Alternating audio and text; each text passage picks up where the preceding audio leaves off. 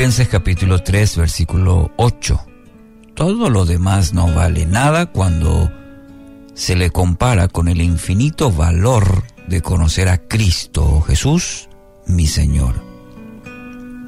En este texto, el texto de hoy, el apóstol Pablo afirma que todo lo que había logrado en la vida, nada de eso tenía valor cuando se comparaba con el conocimiento de Cristo. El logro, tanto posición, reconocimiento, renombre, sabía perfectamente el apóstol Pablo qué era prioridad en su vida, cuál era su prioridad, qué ocupa el primer lugar en su vida, querido oyente, qué ocupa el primer lugar en su vida? ¿Qué pensamientos tienen prioridad hoy? Y hacer el ejercicio, por ejemplo, hoy, despertarse. ¿Cuáles, cuáles son los pensamientos que, que tienen prioridad? La respuesta a estas preguntas dirá mucho en cuanto a lo que es verdaderamente importante para usted. Por eso, es vital que su respuesta sea sincera porque reflejará lo que hay en su corazón. Las frustraciones, el desaliento que enfrenta tiene mucho que ver con lo que está buscando, aquello que está ocupando un lugar importante en su vida.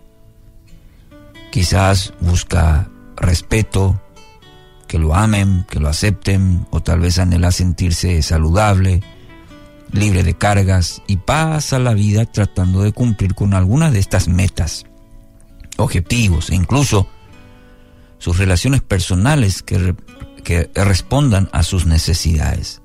Y está bien, por un lado. Ahora, debe tener en cuenta lo siguiente. Prioridades equivocadas lo pueden llevar por mal camino. Le pueden quitar la paz, la energía, e incluso el gozo. Solo Dios merece el lugar de honor, el primero y más alto en su vida. Quizás ya lo habrá escuchado, y muchas veces, pero es necesario una y otra vez para que podamos analizar nuestra vida si realmente esa, esta afirmación que lo hacemos, que Jesús es prioridad en mi vida, se refleja y no solamente me refiero a un servicio, un ministerio, a una iglesia, a los fines de semana, no.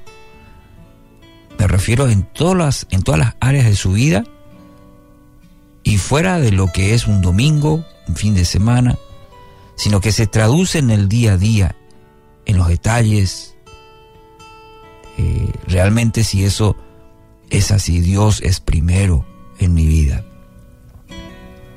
Entonces, para ellos es importante esa, eh, respondernos a esa pregunta, sinceramente, porque prioridades equivocadas pueden llevar por mal camino y nos va a quitar el propósito de Dios que tiene para cada una de nuestras vidas. Dios merece el primer lugar. Quizás usted piense, pero Dios, sí, claro, está en mis pensamientos, tiene un lugar importante en mi vida. Pero la pregunta es, ¿realmente Dios es lo primero en su vida? Eso se va a reflejar en su tiempo que tiene con Él a diario. A veces andamos, no a veces, este mundo eh, anda a las corridas, todo es instantáneo, todo tiene que ser automático. Y eso mucha, lo estamos trasladando a nuestra vida espiritual.